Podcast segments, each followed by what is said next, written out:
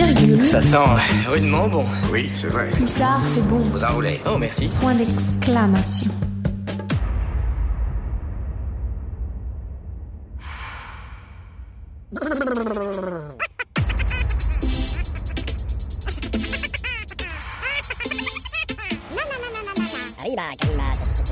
Vous faites erreur. Je m'en fous, je sais bien ce que j'ai entendu. Isbulle et les bandes dessinées.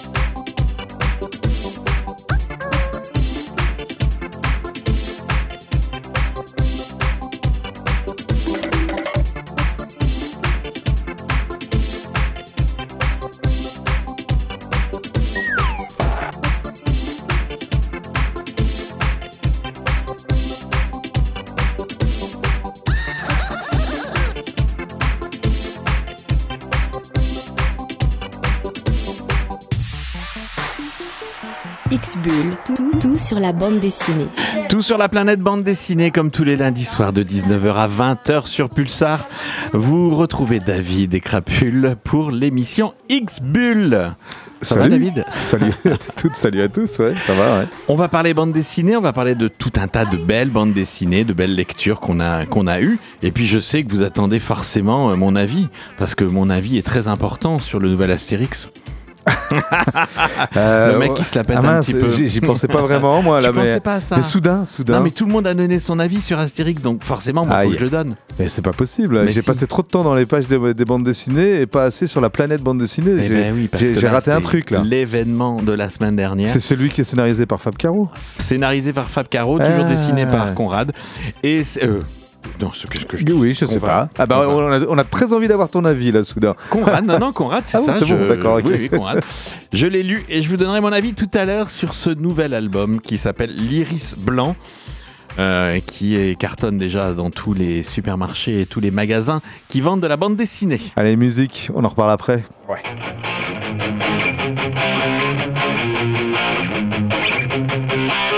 Isbulle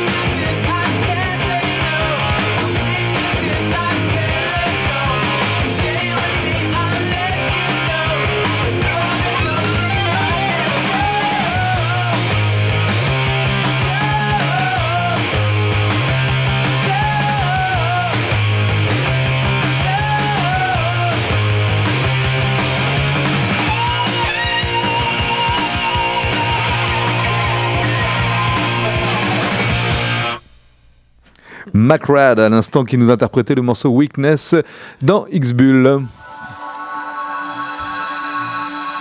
David, une première brève. Au nom de la République, c'est un tome 2, euh, ça s'appelle Mission Bulo Maharer. Euh, voilà, c'est signé de Jean-Claude Bartol et de Gabriel Guzman. Euh, ça nous parle en fait de, pas d'espions, mais bon, d'agents de, d'agents de, la DGSE. C'est tiré de faits réels. Hein. On est vraiment sur de la bande dessinée historique. Alors il y a quelques éléments de fiction, mais très légers, je pense. Et c'est l'histoire de Denis Alex, un agent de la DGSE qui s'est fait kidnapper en Somalie. Quelques années plus tard, un commando tente de l'exfiltrer, mais l'opération échoue. Euh, L'otage et deux membres du service d'action sont tués. Sur ordre du président de la République, l'unité Gamma doit localiser et éliminer le chef des islamistes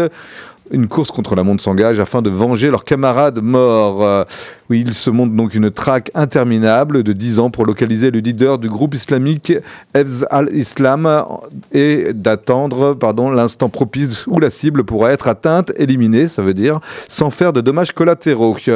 Donc, basé sur des faits réels, voilà, si vous avez lu le premier tome de Au nom de la République, sachez que le deuxième est disponible. 48 pages en couleur, 14,95€. Gabriel Guzman au dessin, Jean-Claude Bartol au scénario, et c'est aux éditions Soleil que vous trouverez cet ouvrage. Abyss Azur, c'est un manga qui est sorti aux éditions Dupuis euh, dans la collection Vega. Euh, volume 1 et volume 2 sont dans les bacs. Alors, pendant de nombreux siècles, les ondins, c'est les gens qui vivent sous la mer, ont vécu dans les profondeurs de l'océan, à 4000 mètres sous la surface, là où l'humanité ne pouvait pas les trouver.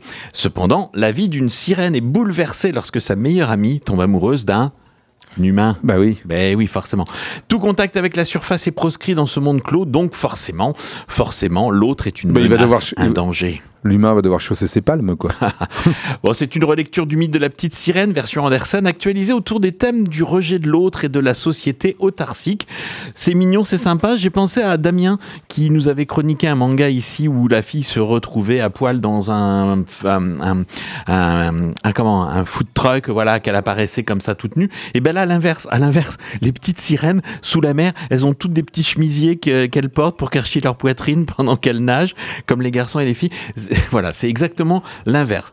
Akito Tomi est l'auteur de ce manga. Les deux premiers volumes sont sortis. C'est mignon, c'est sympa, c'est dynamique. Euh, chaque euh, volume coûte 8,35€ et chaque volume comporte 178 pages en noir et blanc. B, B c'est le nom du personnage principal de la série Berzeder Carrière. Non, mais j'ai fait exprès de mal le prononcer parce que voilà, ça, s'écrit B-R-Z-R-K-R. Il n'y a pas de, y a, pas de ah voyelle, donc euh, c'est un peu compliqué. Euh, B est un immortel, enfin est immortel en proie à des accès de violence, combattant hors normes, infatigable et invincible. Cela fait plus de 80 000 ans qu'il erre sur la terre, les armes à la main. Mais aujourd'hui, B est lassé de toutes ces batailles et de tous les conflits auxquels il a participé. Il est fatigué d'avoir été sans cesse exploité, utilisé. Il veut reprendre son destin en main.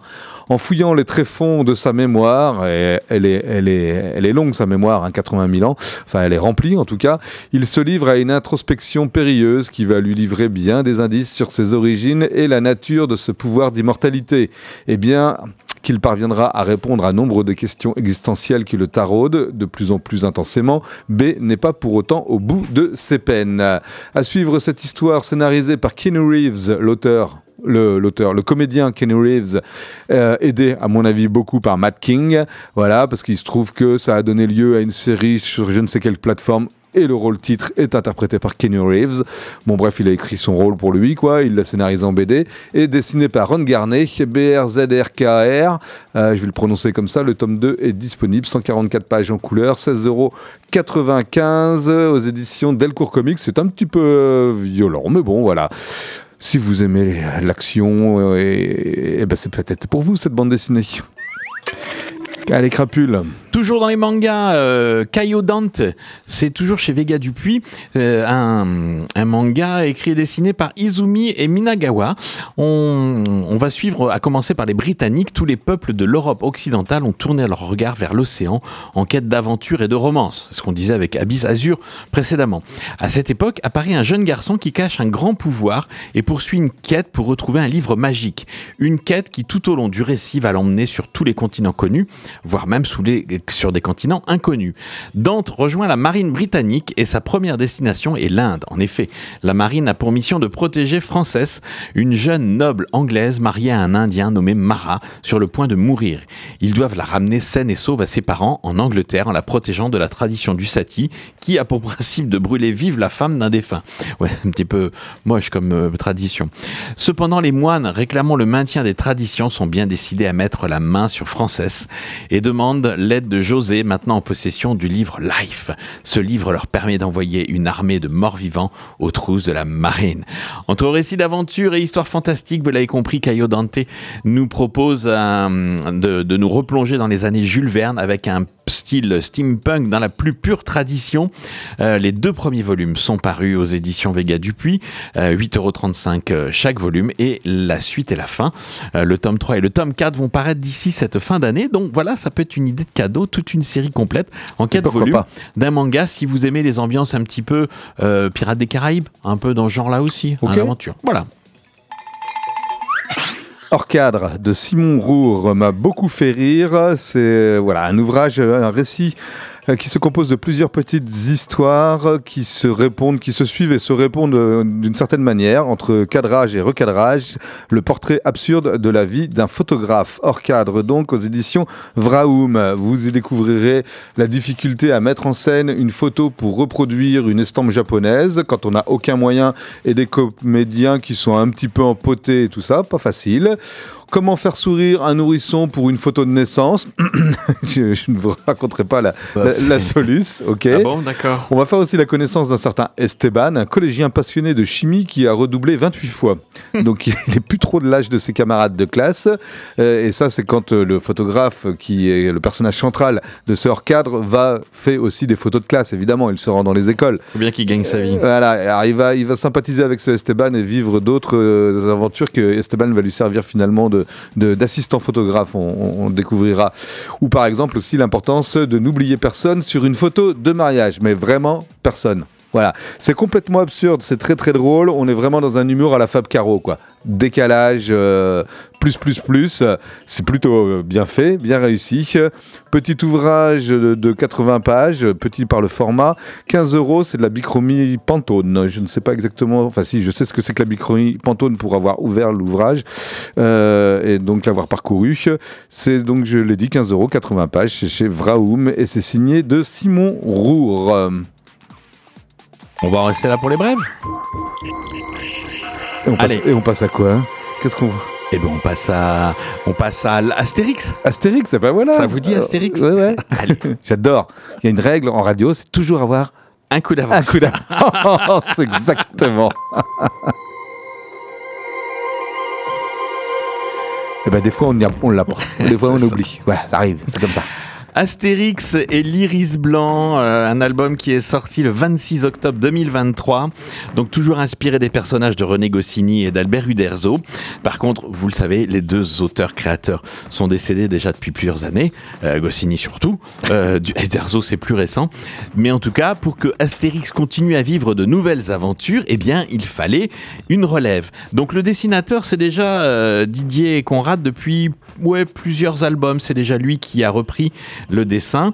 Euh, il a, il a, oui, oui, il a, il a reçu, il a suivi ça euh, depuis l'album Astérix chez les Pictes en 2013. Donc c'est vous dire, voilà, que ça fait quand même déjà quelques années, dix ans, qu'il dessine les aventures d'Astérix. Euh, qu'il dessine, pardon. Qu'il dessine. dessine. Par contre, au scénario, il y a eu plusieurs tentatives avec plusieurs auteurs, des choses plutôt réussies. Le dernier, Le Griffon, était plutôt pas mal. Même Moi, je me souviens d'un qu'on avait un petit peu ah mais il y a longtemps celui-là. Ouais, il y a longtemps ah, où il y avait une fusée, je sais pas quoi. Oui, ça c'était le dernier d'Uderzo complet. Ah, oui. C'était le dernier, euh, le dernier album qu'Uderzo a fait tout seul. Qui était pas franchement réussi, je ah crois. Non, il était même plus que raté, on va dire bon, ça. Allez, n'en parlons plus. N'en bon, parlons, plus. parlons plus. Euh, donc là, l'iris blanc est partout. Vous l'avez vu partout, à la télévision, dans les supermarchés, dans les grands magasins qui vendent de la culture, euh, partout, partout, partout. Et alors? Et alors? Et, alors, Et alors? On parlait de Fab Caro à l'instant avec Orcadre et donc c'est Fab Caro, le nouveau scénariste pour cet album-là, euh, qui nous propose une histoire autour d'un personnage, un personnage nouveau euh, qui apparaît dès la couverture de, de cet album euh, et qui s'appelle Vice et Vertu et dont le dont l'image, le, le personnage est inspiré de deux personnes vivantes réelles, puisque c'est souvent ça dans Astérix. C'est inspiré de Dominique de Villepin et de Bernard-Henri Lévy. Voilà. Voilà. Donc, euh, chevelure. Euh, c'est un croisement. chevelure blanche ou poivre et sel, très flamboyante et tout. C'est ça. Donc il le dit lui-même. Hein, le, le, personnage a été imaginé au départ à partir de ces deux, de ces deux personnages réels. Donc euh, Vice Vertu, médecin-chef des armées de César. Au début, il s'appelait euh, Bibliobus, mais les auteurs se sont vite dit que ce nom ne reflétait pas sa véritable personnalité. Donc ils l'ont appelé Vice Vertu pour amener un petit côté beaucoup plus sournois dans le personnage. Donc il est en couverture hein, de l'album, on ne peut pas le louper. Euh, il y a Astérix, Obélix un peu plus loin, avec Panoramix, et puis les autres gens du village. On imagine un personnage bavard déjà c'est un personnage bavard, c'est un personnage euh, insidieux euh, qui va euh, qui, va amener dans cette aventure d'Astérix. Alors Astérix, il y, a toujours une aventure qui se passe dans le village des Gaulois, une aventure qui se passe à l'étranger. Hein, il est allé en Espagne, il est allé en Belgique, il est allé chez les Anglais. Enfin, il y a toujours comme ça un voyage et dans le village. Là, puisque la dernière fois le Griffon c'était un voyage, là ça se passe plutôt en Gaule, plutôt dans le village, mais pas que. Eh ben, je vais vous dire que j'ai adoré cet album d'Astérix et je ne suis pas le seul. Beaucoup de gens qui lisent de la bande dessinée. Les critiques sont dithyrambiques. Elles sont, elles sont, elles sont plutôt bonnes dans l'ensemble parce qu'il est vraiment très drôle. Au niveau, au niveau du dessin, euh, Conrad il fait le travail, y a pas de problème. Je pense que, à part peut-être quelques grands experts euh, qui verraient une petite différence entre le dessin de Goscinny et de certains, enfin, et de, euh, entre le dessin du Derzo et, et à quand bien même il y en a une, peu importe. Si, oui, parce que je pense qu'il y a des planches du Derzo qui avaient des défauts, comme, euh, comme toutes les planches des auteurs de bande dessinée. Mais là, donc Conrad, il fait le boulot. Donc il est installé dans son rôle, il a, il a bien. Par contre, Fab Caro amène une dimension au récit et je pense au découpage et à l'humour ravageur. Il amène des trucs absolument euh, fabuleux. Ouais, je vais oser le dire. C'est fabuleux. On rit beaucoup. C'est une vraie réussite. Il y a une belle histoire. Il y a une grande histoire. Ça part pas en jus de boudin, quoi. On se dit pas, bon, une histoire, elle est épaisse comme ça. Si je devais euh, résumer l'histoire, ce que je ne vais pas faire ici, parce qu'il faut quand même que vous la C'est dommage. J'avais très envie d'avoir ton avis. Non, non, non, non. non, J'ai ton avis. mon avis, c'est que c'est un très bon album d'Astérix. Certains osent même dire que c'est un des meilleurs albums depuis les années 70. Hein. Ah C'est-à-dire que au moment du décès de Goscinny, on avait un, bon ouais. Et là, c'est vrai qu'il y a du très bon niveau. C'est bourré de références à l'actualité, mais c'est la la force. J'ai changé avec quelques personnes autour de ça. C'est la force de Fab Caro, c'est-à-dire qu'il arrive à euh, insinuer des éléments actuels dans le récit mais des éléments sans actuels. Que ça, sans que ça fasse anachronique, quoi. Et puis qui vont pas se démoder surtout. Ah ben ça, ça l'anachronisme, il s'en joue, il s'en joue ah, ça. Mais c'est surtout que je pense que dans 5 ans, on relit ça, on a encore les références et on sait encore de quoi il parle. C'est pas trop daté, c'est pas trop euh, précis comme chose. C'est voilà, c'est de l'humour. Il y a un, chapitre sur la SNCF et les CGV qui sont absolument fabuleux, euh, puisque Bonne Mine et, et Vice et Vertu vont prendre le CGV, le char à grande vitesse, pour se rendre de, du petit village gaulois jusqu'à jusqu'à Lutèce, euh, puisque l'aventure se va, va se prolonger sur Lutèce. va se déplacer à un moment donné sur Lutèce. Voilà, tout le monde est bon là-dedans. On y voit Astérix, Obélix et le chef euh, Panoramix sans leur casque, ce qui est très rare ah oui. dans la bande dessinée, parce que quand j'ai vu la tronche, j'ai dit mais c'est Astérix sans son casque. Ah bon? Ah bah tiens, j'avais pas imaginé qu'il y avait ça sous son casque. Voilà. Donc il y, a des petits clins d'œil comme ça. C'est un album à lire et relire. Et franchement, voilà, euh, quelques échanges à droite à gauche, quelques lectures ici ou là. Et moi, je ne peux que aller dans ce sens-là parce que il y a une très bonne histoire. Il y a des bonnes références d'humour. Il y a des gags, les prénoms, les noms de famille toujours avec les voilà des jeux de mots incroyables là-dedans. Il y a Box Office qui joue un, rôle important puisque c'est un espèce de prédicateur acteur à, à Lutèce et il s'appelle Box Office, donc ça c'est sympa. Box Office non, box, oui, box office, box oui, box office, box office, oui, box office, pardon. c'est très drôle, c'est très bien vu. Il en, il s'en est déjà écoulé en même pas un week-end puisque c'est sorti le 27. Hein ouais, c'est un carton quoi. Ouais, il s'en est écoulé plus que le précédent sur la période avant Noël, quoi. Ah ouais. Donc là, en une semaine, le bouche à oreille marche bien. J'espère y contribuer parce que quand on avait trouvé que l'Astérix c'était pas bon, on l'avait dit aussi. On l'avait dit. Ben là, Moi, je vous dis que l'Iris Blanc, écrit et dessiné par euh, Didier Conrad et scénarisé par Fab Caro, euh, est très très bon. C'est un nouvel Astérix qui est en vente pour moins de 11 euros. Hein. On est sur 10,50 euros. C'est un 48 pages couleur? 48 pages couleur, format classique qui va se marier parfaitement avec votre collection d'Astérix. Et il est sorti en même temps dans 20 langues et dialectes. Donc si vous voulez vous amuser, vous pouvez le lire en mirandais, en néerlandais, en grec, en danois, en catalan, en basque, en bable, en espagnol, en, suédois. Oui, je ne sais pas ce que c'est. Où parle-t-on le bable? El Liriu Blanco. Donc ça doit être plutôt dans le sud. Je sais pas. Ouais, d'accord, ok, bon. Et ce qui est drôle, c'est qu'on voit les maisons d'édition qui sont différentes en fonction des pays sur le petit dossier de presse qu'on a reçu. Très bon album d'Astérix, l'Iris Blanc, je vous le conseille, au pied du sapin à Noël. Il va faire des heureux si les gens ne l'ont pas déjà lu.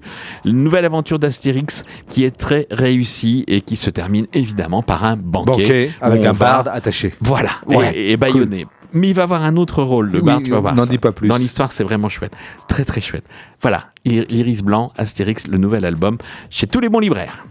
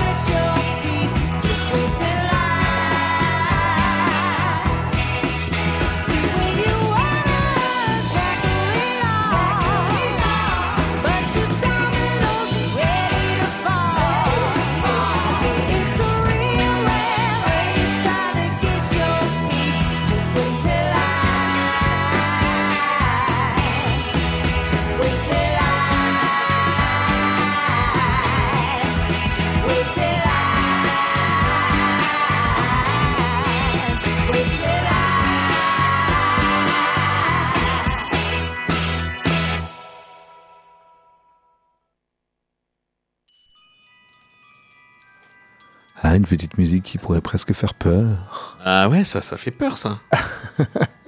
Kendra, Kendra Maurice, je crois, s'appelait cette chanteuse euh, à l'instant, et elle nous interprétait le morceau Dominoes. Vous écoutez X-Bull, et on poursuit avec une belle bande dessinée sortie aux éditions Urban Comics. Euh, The Unnamed, c'est une série. Une série qui entend présenter tout un lot de mystérieux héros opérant dans l'ombre euh, sur des périodes indéfinies à des endroits différents. Voilà. J'avais présenté le premier tome de cette série The Unnamed qui s'appelait Jaeger. Jaeger, c'était un, dans, un futur assez, enfin indéterminé. C'était un homme qui, après une apocalypse nucléaire, avait survécu et en fait euh, avait supporté les, les, radiations nucléaires et, et euh, voilà, était devenu une sorte de surhomme qui voulait euh, venger la mort de sa femme et de son fils, voilà, enfermé dans un bunker. Enfin bon, bref, peu importe. Cette fois-ci, c'est Junkyard Joe, Junkyard Joe, pardon, le deuxième tome de cette série. Euh, l'histoire débute au temps passé, durant la guerre du Vietnam, où le jeune GI, Maury Davis, voit tous ses copains mourir sous ses yeux dans une embuscade au milieu de la jungle. Lui en échappe grâce à la bienveillance et au pragmatisme de la toute nouvelle recrue qu'ils ont accueillie dans leur bataillon il y a peu, le soldat Junkyard Joe.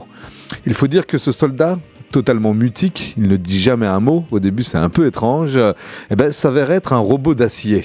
Ah, ah. qui ne craint pas les balles ennemies, évidemment. Et Maurice Davis, qui est blessé, va voit sa guerre finie. Enfin, il va pouvoir sans doute rentrer au pays, sauf que lui, il a vu. Il a vu ce robot qui, euh, après cette attaque et tout, euh, s'est volatilisé. Il l'a vu et il veut en parler. Il veut, savoir c'était quoi, d'où est-ce qu'il venait. Et, euh, voilà. Et, et, on lui recommande de garder sous silence cette histoire de robot. On lui fait même croire que peut-être il a eu des hallucinations il l'a pas vraiment vu. Enfin, en tout cas, s'il veut rentrer au pays sans trop d'emmerde, vaut mieux qu'il euh, la boucle. Ok. Plusieurs décennies plus tard, le temps présent de l'histoire, Maury Davis, le même, décide de poser les crayons et de mettre un terme à sa carrière d'auteur de comics à succès. Lui qui illustra et scénarisa durant des années les aventures de Joe LaFerraille, un sympathique robot soldat ultra populaire pour, les pour des générations de lecteurs. Joe LaFerraille étant, vous l'aurez compris, directement inspiré du véritable véritable bidas Junkyard Joe qui lui sauva la vie 40 ans plus tôt dans la jungle asiatique.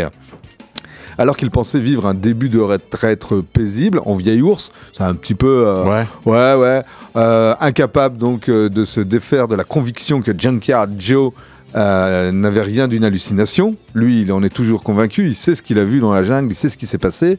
Davis, euh, à ce moment-là, donc euh, de, sa vie, voit débarquer des nouveaux voisins, le sympathique, très sympathique veuf Sam Moon et ses trois enfants, dont sa fille cadette, Emily, une passionnée de dessin qui a très envie, soudain, quand elle apprend que son voisin, son voisin vraiment la porte d'à côté, est le célèbre euh, Maury Davis, qui a très envie donc de faire la connaissance de ce, de ce voisin qui a pourtant l'air très renfrogné. Le créateur donc de Joe la Ferraille. Jusqu'ici tout va bien, mais la vie de Davis euh, et de la famille Noom, Moon pardon, va prendre une drôle de tournure lorsqu'un soir, on sonne à, la porte, à sa porte et qu'il se trouve nez à nez avec le véritable Junkard Joe, inchangé depuis 40 ans, vêtu du même treillis militaire. Il n'en croit pas ses yeux. Son héros qu'il a dessiné, qu'il a essayé d'oublier, qu'on a voulu, enfin, le, voilà, est là, devant lui. Et c'est marrant parce que ce robot a plein d'humanité. Donc il va rentrer dans sa vie, dans la vie de Davis, mais seulement le robot est, comment dire, pourchassé, je ne sais pas, traqué par d'autres robots qui visiblement veulent lui faire la peau. Je ne vous dis pas comment cette histoire va se terminer. C'est vraiment assez chouette, assez émouvant par moments. Il y a de l'action aussi. En tout cas, c'est super bien dessiné par euh, Frank Gehry. Le scénario, lui, est de John Geoff. Euh, Junkard Joe, donc est le deuxième tome de la série The Unnamed. Donc les histoires ne, sont pas reliées entre elles. À hein. chaque fois, c'est des opus euh, qui se lisent comme des, comme des one-shots. C'est sorti chez Urban Comics et pour vous procurer ces 176 pages, 176 pages en couleur, il vous faudra sortir et débourser 21 euros. C'est dans la collection Urban Indies.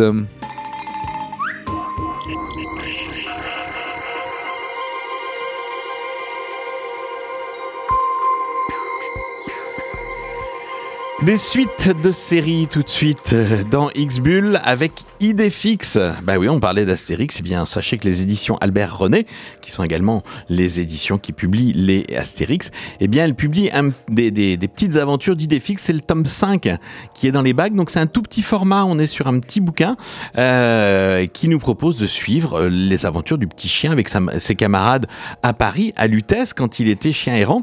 Et là, dans ce tome 5, Idéfix va rencontrer Panoramix le druide.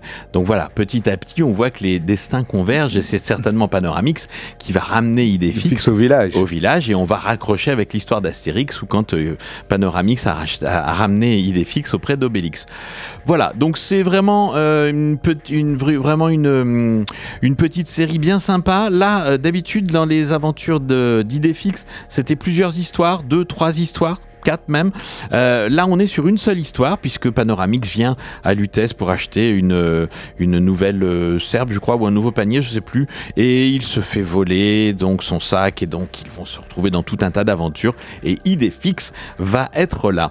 Donc le célèbre druide est mis à l'honneur dans ce cinquième tome de cette saga canino-gauloise.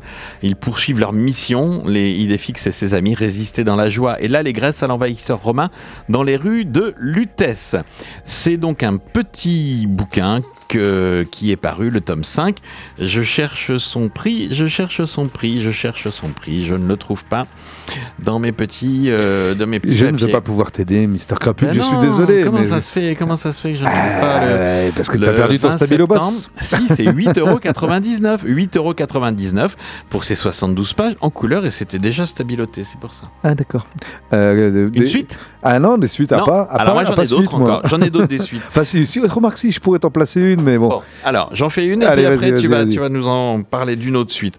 Donc, le Marsupilami de Franck P. et Zidrou, c'est un gros pavé de 208 pages. C'est le tome 2 qui vient de paraître. Euh, dans le tome 1, on avait découvert comment une bête était ramenée euh, euh, en Belgique et, et, comment cette bête ressemblait fortement à un Marsupilami, mais beaucoup plus, un peu plus agressif, un petit peu plus féroce. Donc, on est dans Belgique dans les années 50. Un étrange singe jaune à poids noirs et à la queue démesurée s'échappe d'un cargo à envers pour s'enfuir vers Bruxelles. Là, la bête sauvage est recueillie par François. François, c'est un gamin qui est fan de faune.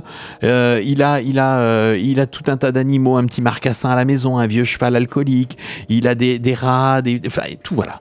Le jeune garçon est décidé à libérer son nouvel ami puisqu'il a été capturé par la fourrière. Il est décidé à l'emmener avec lui chez son père en Allemagne, puisqu'il ne connaît pas son papa et que sa maman lui dit que c'était un soldat allemand qui est venu pendant la guerre et qui est reparti après en Allemagne. Il ne sait pas que la bestiole fabuleuse est également convoitée par le professeur Snjot Velmans, un expert en cryptozoologie persuadé d'avoir mis la main sur le légendaire Cola Cola qui vit là-bas, en Palombie.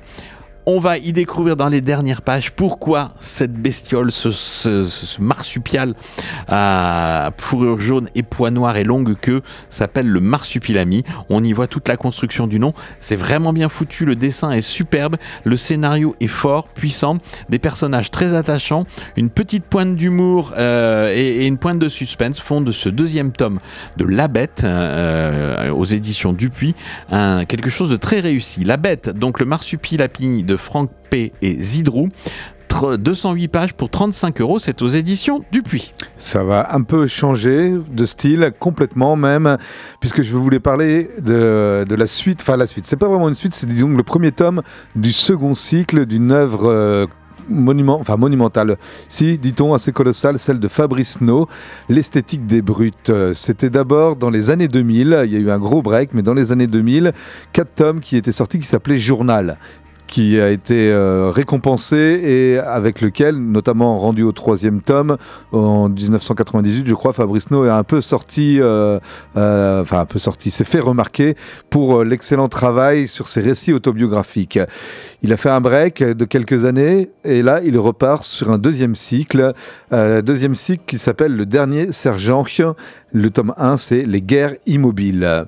Il nous parle de lui, donc récit autobiographique très fort, très, très dense et très dur euh, même un peu violent. Il y a une certaine violence psychologique à travers euh, ce que nous raconte euh, Fabrice No de sa vie. C'est un auteur Rochelet, je tiens à le préciser, homosexuel, et il parle beaucoup de l'homophobie, de l'homosexualité, de la difficulté parfois à, vivre une certaine façon, une certaine homosexualité.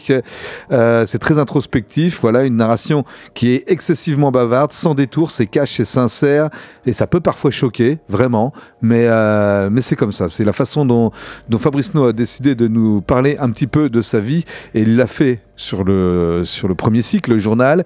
Il entend continuer avec quatre tomes annoncés donc pour ce second cycle, le dernier Sergent. Euh, notamment, alors là, sur les guerres immobiles, il va couvrir la période d'avril 98 à avril 2000. C'est la période durant laquelle il réalisait justement le troisième tome de journal. Euh, voilà, une centaine de pages avaient déjà même été réalisées et dessinées à l'époque, entre les années 2000 et 2004. Il a arrêté tout pour des raisons qui, voilà, qui, le, regarde évidemment. Il reprend, donc il a dû faire, euh, il explique dans une petite interview que j'ai lue qu'il a dû faire une espèce de lien graphique parce que son trait a évolué depuis. Euh, voilà.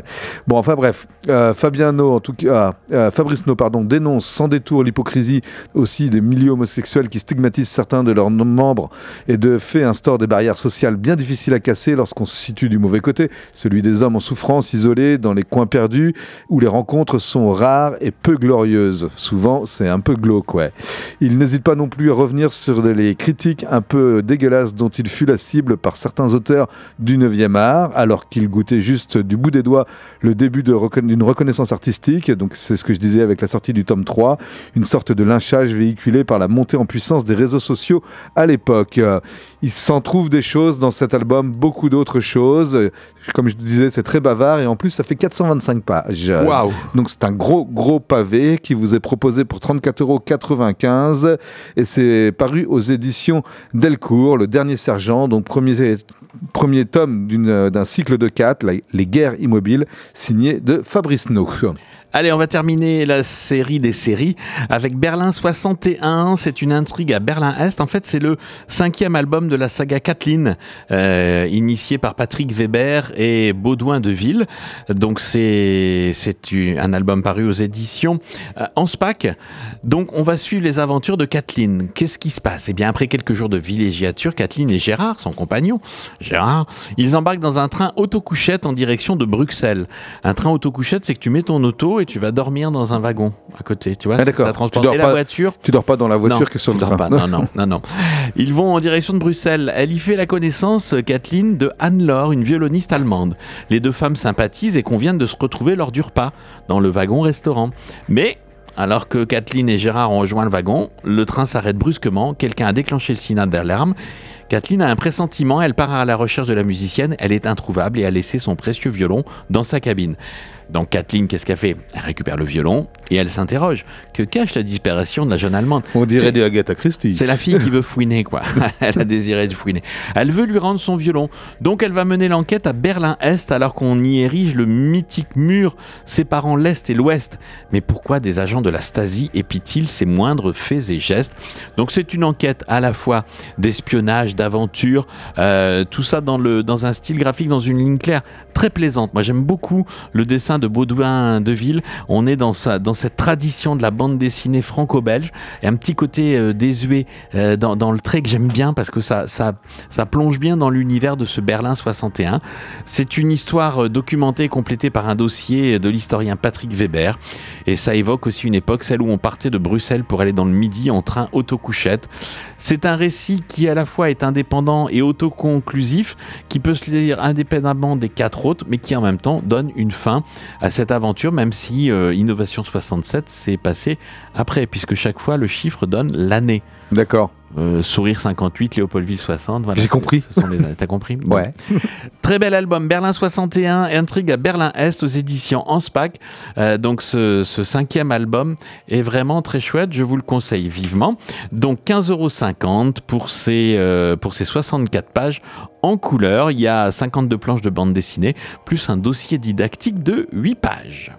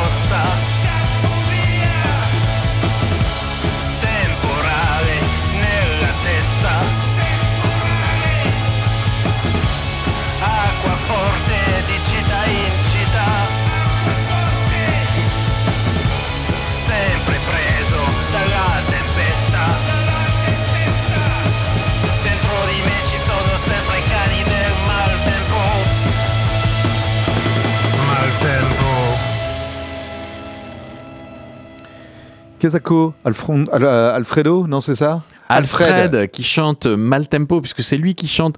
Vous n'aviez pas le diffusé. dessinateur? Mais oui, le dessinateur, Ah bah c'est lui qui chante. Vous n'aviez pas diffusé ce titre-là. Ben non, on en Il a parlé de cette bande dessinée, on va voilà. Ah, il est en Avec 45 Damien. tours. euh, ce- ça, c'est extrait d'un 45 tours qu'on trouve dans la, dans la version euh, un petit peu luxe de la bande dessinée Mal Tempo d'Alfred, dont, dont Damien vous a parlé.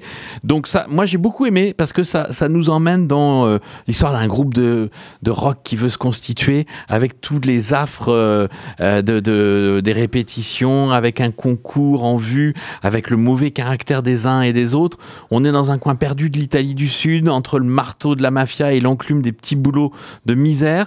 Et on va suivre les aventures de Mimo, qui a 15 ans et qui rêve d'échapper à la fatalité de son existence au rabais, en s'accrochant désespérément à son idéal, à son idéal. À son idéal ou à son idole? idéal Non, son idéal. Il n'est pas d'idole. Il a un idéal, c'est le rock and roll. Depuis toujours, c'est avec sa guitare qu'il espère se sortir de sa petite vie minable. Et c'est ce qu'il va essayer de concrétiser quand il apprend qu'il va y avoir un concours, un espèce de radio crochet, genre euh, The Voice ou euh, Italy Got Talent, qui va débarquer sur la place du village. Sauf qu'il va y avoir toutes les pires galères qui vont lui arriver. C'est à la fois une suite et euh, un album qui peut se lire de façon indépendante puisque euh, Al- Alfred a proposé Come Prima et Senso et donc la Maltempo, c'est une comédie dramatique, un récit traversé par l'idée du rêve auquel on s'accroche avec la force du désespoir. Le style graphique d'Alfred est de plus en plus serein, de plus en plus apaisé et de plus en plus efficace en termes de traits. On va voilà, il sait nous, nous rendre un paysage absolument fabuleux avec quelques traits de crayon et en, en- en jouant sur un lavis de couleurs pour le ciel euh, de l'Italie. Euh, ça, ça, ça finit bien. Il y a un côté vraiment sympathique par rapport à, à ce qui se passe dans Maltempo. Et puis en plus, voilà, vous avez la chance d'écouter Alfred qui chante du rock and roll façon un petit peu garage. Hein. Euh, Ouais, il y a un petit peu côté, brut. euh, Ouais, ouais, tout à fait. Alfred nous propose Maltempo aux éditions Delcourt dans la collection Mirage, euh, 184 pages en couleur pour 23,95€. Un très bel album. Allez, moi je voulais vous parler de- de- d'érotisme, voire de pornographie avec Bah, deux ouvrages. Écarter les enfants. Qui, oui, écarter les enfants du poste, c'est pas plus mal. Chiara Rosenberg, quoique, je, voilà, je, je, je vais raconter surtout l'histoire de l'édition de cette bande dessinée. C'est une réédition. Chiara Rosenberg et autres gourmandises. Alors, il faut savoir que ce récit euh, signé euh, pour, le scénario, pour le scénario par Celestino Pez et Roberto euh, Baldassini pour le dessin, on reste en Italie avec ces deux auteurs, a connu une première publication chez Dynamite, euh, Dynamite en 2003. C'était 70 planches pour l'album qui sortait à l'époque. Une première réédition chez Delcourt en 2010, 90 planches, sous-titrée La double vie d'une dominatrice. Et euh, voilà que les éditions Delcourt, toujours dans la collection Erotix, nous proposent une seconde réédition, Chiara Rosenberg et autres gourmandises. Alors on a toujours le récit complet, l'aventure de Chiara Rosenberg. Euh, voilà, côté pile, Chiara Rosenberg subit les outrages de son mari. Elle est complètement maso. Et lui, euh, enfin, ils ont tous les deux des petits jeux. euh, des, voilà. Des petits jeux, oui, pire les, que ça. Quand même. les- les rideaux sont souvent, sont souvent fermés à la maison. Quoi. Côté face, elle domine son amant qui est catholique, alors que son mari est juif. Oui, elle est sadique, sado. Voilà. Euh, petit à petit, elle s'aventure dans une passion dévorante avec son jeune amant photographe, tandis qu'elle se soumet docilement, mais avec ennui, au jeu de son mari. Finalement, là-bas, obéissant se révélera aliéné et l'impétueux mari finira par douter de sa fidélité. Ça, c'est l'histoire de Chiara Rosenberg. La première histoire. Deux autres euh, sont proposés. C'est les autres gourmandises du sous-titre, forcément.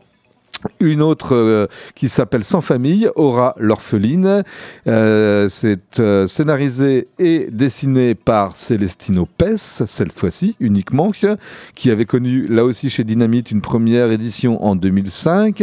43 planches, l'histoire d'une jeune orpheline, enfin jeune, elle a la vingtaine, qui va faire la rencontre, euh, enfin qui, qui, va faire de mauvaises rencontres, qui va être sauvée une extrémiste par un certain Carlo, qui est homosexuel, qui lui présente une certaine Safira, qui est transsexuelle, et Safira est tenancière d'un club de rencontres très particulier. Mhm. Elle va proposer à la jeune Aura de venir y travailler un soir, et dans la, la première, euh, première nuit, la première soirée qu'elle va passer là-bas, il va se passer de drôles de choses dans ce club de rencontres. J'en dis pas plus. et enfin, la dernière gourmandise que nous propose cette réédition, c'est le 31-12-1999. C'est le titre de ce récit, donc le dernier jour du, du précédent millénaire. Du XXe siècle. Voilà. Le dessin, cette fois-ci, est toujours de, est toujours de Roberto Balza, Baldazini. Le scénario de Lorena, Lorena Cassona. Un noir et blanc très stylisé, sans aucune nuance de gris. C'est un récit inédit en français cette fois-ci, euh, qui est paru une première fois en 1992, outre... Euh, euh, Hein non, c'est pas ça. en Italie. En voilà. Italie. Voilà, j'allais dire outre-Atlantique. Non. Non, outre-Alpes. Outre-Alpes. et ne me demandez pas de quoi ça parle, j'ai pas tout compris. C'est des gens plutôt dans des milieux aisés et fortunés qui se rencontrent, qui se trompent, qui. Voilà. Et ça se passe la nuit du 31 décembre 1999. Donc voilà pour ce Chiara Rosenberg et autres gourmandises. 240 pages en tout et pour tout pour 34,95 euros. On va poursuivre avec un deuxième récit, cette fois-ci d'un auteur espagnol qui s'appelle Alfonso Font. Alfonso Font nous propose Carmen Bond. Euh, Carmen Bond n'est pas une femme, elle est toutes les femmes. Enfin, Disons qu'elle est l'incarnation du fantasme sexuel hétéronormé, la femme objet de désir aux formes généreuses et envoûtantes. Elle peut être blonde, rousse ou brune, dénuée de toute pudeur et prête à bien des extravagances pour se jouer des puissants, des jaloux, des tordus en tout genre. Composée de dix petites euh, histoires, dix courtes histoires de quatre planches chacune, et d'un récit inédit, là encore, de 15 pages qui s'appelle Démonica, la chasseuse d'âme. Cette nouvelle publication très polissonne, qui flirte seulement de temps à autre avec la pornographie, offre surtout un moment de lecture tout autant divertissant par l'humour que l'auteur espagnol Alfonso Font y déploie que par l'érotisme et le sex appeal qui émanent de la plastique de ses héroïnes. Moi, j'ai trouvé. Oui, il y a des jolies filles. Oui, euh, voilà. Par moment, il y a des quéquettes, mais ouais, euh, on voit des quéquettes, on voit des seins, tout ça, machin. Mais on prend presque et davantage, moi, je trouve, de plaisir à l'humour qui, qui, qui s'y trouve dans ces planches. C'est assez, je sais pas, t'as pas trouvé Ah si, si, si j'ai trouvé ça très drôle. C'est assez drôle, voilà. Donc Carmen Bond à découvrir tous ces petits récits de quatre planches et Démonica un peu plus longue, la démone qui n'a pas froid aux yeux. Euh, c'est à découvrir. Euh, pardon, euh, j'ai perdu la Aux éditions Tabou. Aux éditions Tabou, merci Crapule. Et euh, c'est 64 pages en couleur, vendues pour le prix de 19 euros. Alors on va changer d'ambiance. Allez, vas-y. On change de salle, on change d'ambiance. Moi, je voudrais vous parler de Bouddha. Ah oui. ça, c'est pas la même chose, hein, quand même. C'est une bande dessinée d'un dessinateur indien, Sashi Ediriwira, euh, illustrateur de euh, Sri Lankais, pardon, je me suis trompé. Euh, auteur, auteur et illustrateur de bande dessinée Sri Lankais, grand amateur de livres d'art et de thé vert. Voilà, il a publié des romans graphiques et là il publie Bouddha, un voyage passionnant aux origines du bouddhisme. Et je vous avoue que Bouddha, j'ai découvert toute une face de ce personnage que je ne connaissais pas parce qu'on connaît plutôt la fin de sa vie, alors que là, on s'intéresse vraiment à son enfance. Savais-tu que Bouddha était un prince? Ah non, j'en savais rien. Pour moi, c'est une sculpture Bouddha.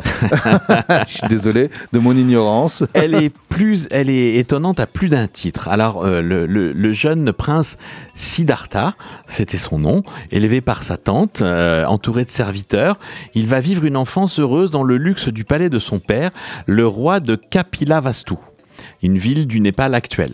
Il est coupé du monde extérieur, il ne sait rien de la maladie, de la vieillesse, de la pauvreté ou du chagrin. Tout est rose, tout est toujours beau, il veut quelque chose, il l'a. Il vit dans un monde aseptisé. Et un jour, il a envie de découvrir ce qu'il y a derrière les murs de ce palais parce qu'il pressent que la vie n'est pas comme ça. Et certes, il est triste d'avoir perdu sa maman qui est décédée, mais il se doute bien qu'à l'extérieur, il y a d'autres chagrins, d'autres tristesses, d'autres choses qui peuvent exister. Il va pas être déçu. Donc il va se faufiler hors du palais. Ouais. Et là, bah oui, c'est le choc. C'est ouais. le choc. Parce qu'il va découvrir toute cette vie. Alors il va être protégé par un serviteur qui va l'accompagner, qui va, va l'empêcher de le faire, mais qui va l'accompagner. Qui va quand même euh, veiller, veiller à ce qu'il soit pas trop. Euh, oui, bah juste quelques. Chahuté. Il va faire quelques heures hein, à l'extérieur. Donc comme il connaît pas, comme il n'est pas connu, personne ne sait qui il est, qui il représente. Mais son père, le roi Kapila Vastu, euh, va être furieux qu'il soit allé dehors parce qu'il veut le protéger. Et il le protège tellement qu'il le surprotège euh, parce qu'il n'a que ce fils et que sa femme est décédée. Donc il veut vraiment, vraiment, vraiment faire en sorte que son fils reste là. Et un jour, un mariage un peu arrangé fait qu'il rencontre une jeune fille charmante. Ils ont des attirances l'un pour l'autre. Ils mettent au monde un bébé. Et dans cette nuit-là, eh ben, le jeune prince décide c'est là qu'il faut qu'il parte. C'est-à-dire que s'il ne part pas cette nuit-là, juste la nuit où sa femme a accouché, où il a vu son bébé, il, s'attachera à l'enfant, il pourra plus jamais il partir. Il va être condamné à rester dans ce eh palais et ne pourra plus jamais euh, aller voir le monde comme il a envie de le voir. Donc, Juste jeune adulte, il quitte tout pour entamer un voyage spirituel qui va durer des années. En quête de la vérité supérieure, du sens de la vie, de l'origine des souffrances humaines et de la sagesse, il étudie d'abord auprès de moines, puis se retire du monde pour se consacrer à la méditation, jusqu'à l'illumination qui vient aussi avec le jeûne. Donc c'est ça qui est surprenant, c'est que moi je me dis, mais Bouddha, moi j'ai l'impression d'un homme assez rond, assez gros. Et là, dans tout le bouquin, jusqu'à la, jusqu'à la, fin des dernières pages, on a plutôt affaire à quelqu'un qui Un jeûne. Petit quoi. Ben oui, c'est ça, quoi. Donc il va, euh, Bouddha, ça veut dire l'illuminé. Hein, je crois que c'est ce que c'est ce qu'on nous apprend dans cette bande dessinée. Enfin, celui qui a voilà la, possibilité de voir au-delà des mots, au-delà des apparences. Donc il, va mener sa quête et finalement il va probablement la toucher pour passer du statut de prince héritier au statut de Dieu, puisqu'aujourd'hui le bouddhisme est une religion à part entière et qu'il a vraiment existé, qu'on en a des preuves et qu'il a, pu faire tout un tas de disciples. Son retour chez lui sous l'identité de Bouddha, va, le conduire à affronter ceux qu'il a laissés derrière lui en poursuivant sa quête spirituelle. Ça va pas forcément être simple pour chacun des membres de sa famille, mais il va l'affronter. Très beau roman euh, graphique de 288 pages avec un style graphique euh, à mi-chemin entre, je vais pas dire le manga, mais un côté très stylisé euh, qu'on peut retrouver dans les mangas et puis des couleurs chatoyantes du bleu et du orange qui nous accompagnent au fil de ces 288 pages. 24 euros pour cet album paru aux éditions Vuibert. Très bel album paru sur la vie de Bouddha et c'est écrit et dessiné par Sashi Ediriwira. Sri Lankais. Sri Lankais. Autre chose On va terminer, ouais. On va terminer par une belle bande dessinée sur un personnage, moi, qui me fascine absolument. Euh, le personnage de Maria Callas. On va suivre les aventures de Maria Callas et de Pasolini, euh, parce que Pier Pasolini, Pier Paolo Pasolini, euh, réalisateur italien, enfin scénariste italien, qui a, qui a beaucoup fait pour le cinéma, a vécu une non-histoire avec Maria Callas. Et c'est ça qui est absolument fabuleux dans ce récit. C'est que Maria Callas, cette figure fascinante qui euh, est, au bord du déclin. Onassis l'a déjà quitté pour aller avec, euh, avec Jackie Kennedy. Elle sent que la, la, vie commence à se dérober sous ses pieds. Elle n'a pas eu d'enfance. Sa mère l'a forcée à travailler le chant, le chant tout le temps, tout le temps, tout le temps. Donc elle n'a pas eu d'enfance. On lui a volé mhm. cette enfance. Elle a eu ce moment de gloire où elle a chanté partout à travers la planète, où elle est encore une star incomparable mais elle sent que le, ça commence à se, ouais, ça se, ça se dérobe un peu sous ses pieds. Et elle rencontre Pier Pasolini, Pier Paolo Pasolini, qui est homosexuel, donc qui l'aime d'un amour absolument platonique, qui peut la tenir dans ses bras, mais qui n'a aucune attirance pour elle, alors que elle, rêve de, de, de, de, ça et lui dit de lui faire virer sa cutie. Donc ils sont pas ils sont pas du tout dans le mensonge, ils sont pas dans un espoir faussé. Euh, lui il a été cash, elle a été cash, mais simplement ça peut pas marcher entre eux. Mais en même temps ils ont une attirance et donc c'est ce qui est raconté dans ce dans ce récit. Ces deux carrières sur le déclin qui se croisent sur le tournage de Médée, chacune d'un côté de la caméra, lui réalise, elle joue. C'est le seul film dans lequel elle a tourné. Deux êtres au destin tragique, incapables de trouver le bonheur, mais dans une relation unique, un amour qui va s'épanouir le temps d'un voyage au Brésil, d'une parenthèse fascinante dans ses vies tourmentées. Rome, Rio de Janeiro, la jet set, le football, un album qui va réunir toutes les couleurs d'un bel amour. La couverture est absolument fabuleuse parce qu'on les voit dos à dos. Ben oui, ils sont. Il y, a un amour, mais c'est pas un amour comme on l'imagine où les gens sont dans les bras l'un de l'autre. Là, ils sont plutôt dos à dos, mais autour d'eux, il y a tout un tas de fleurs, il y a tout un tas de couleurs qui sont superbes, qui éclatent parce qu'ils vont vivre de vrais moments de bonheur à être ensemble. Avec une vraie complicité, j'imagine. Ouais, mais une complicité presque amoureuse, mais une complicité amoureuse platonique. C'est beau, c'est merveilleux. Moi, j'ai vraiment une grande passion pour Maria Callas. Je trouve que cette femme a une vie assez terrible. finir sa vie comme ça, d'une crise cardiaque à 52 ans, je crois. Elle est morte très très jeune. Bah, il te reste maintenant à te faire toute la filmographie de Pasolini. Ah, je suis pas sûr. Non, non, moi c'est vraiment Maria Callas qui. Voilà, elle n'a joué que dans Médée, donc si je veux être, euh, voilà. et puis euh, les, collections Air Libre des éditions Dupuis nous proposent dans ces 104 pages de pouvoir vivre au rythme euh, lent et, rapide de ce voyage cette passion entre les deux personnages, avec des, des aspects scénaristiques de que Camille en scène Jean Dufaux assez malin pour ne pas nous être simplement témoins d'un voyage, mais aussi nous faire participer aux réflexions que peut avoir la Callas juste après euh, avoir vécu cette, euh, cette aventure-là.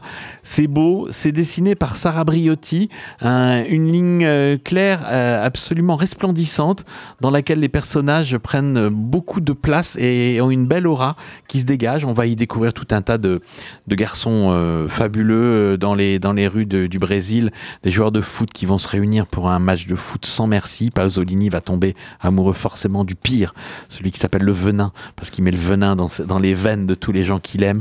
Il est, il est bi. Enfin, voilà, il y a des histoires absolument passionnantes. Dis pas tout, dis pas tout. Non, faut pas. Mais c'est très beau, très bel album écrit donc par Jean Dufaux, scénarisé par Sarah Briotti, à partir d'éléments euh, euh, d'éléments réels, hein, mais certainement un peu romancés. J'en profite pour vous signaler qu'un nouveau coffret qui s'appelle La Divina, qui comprend tous les enregistrements studio de Maria Callas, des enregistrements publics, des masterclass, des vidéos, un livre, et un CD bonus, euh, vient de sortir chez Warner Classic dans une luxueuse présentation en tirage limité. Ça, c'est pour tous les amoureux comme moi de Maria Callas. Monsieur Warner, si tu m'entends, merci.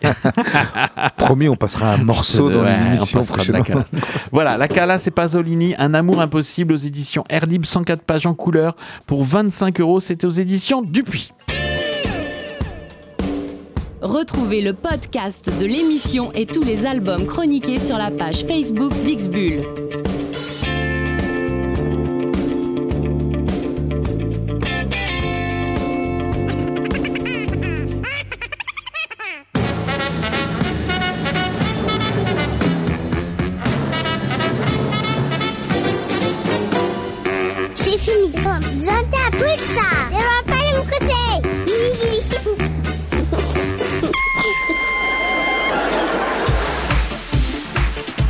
C'est terminé pour ce soir. On vous laisse en compagnie des programmes de Pulsar. Forcément, forcément, ça va être bien puisque maintenant, c'est Punks. Mais oui, il allumait la platine, il y a des petites lumières rouges, jaunes, bleues de partout. Oh, il va nous faire un truc incroyable, incroyable, le révérend Poy. Je sais pas, il, est, ah, il, est, encore, il est branché sport ce soir. Ouais, c'est du sport ce soir. Il va y avoir du sport. Ils vont passer Silmarils aussi, peut-être, sait-on jamais. Bon, en tout cas, il va y avoir du sport. On se retrouve euh, la semaine prochaine dans X-Bull pour vous parler bande dessinée, pour vous parler manga, pour vous parler de comics peut-être, tout un tas de belles choses. Euh, toujours le même créneau horaire, 19h-20h, et ça va être bien, j'en suis certain. David, passe une bonne semaine. Merci, salut à toutes et tous. Salut, salut, soyez sages et faites de beaux bébés.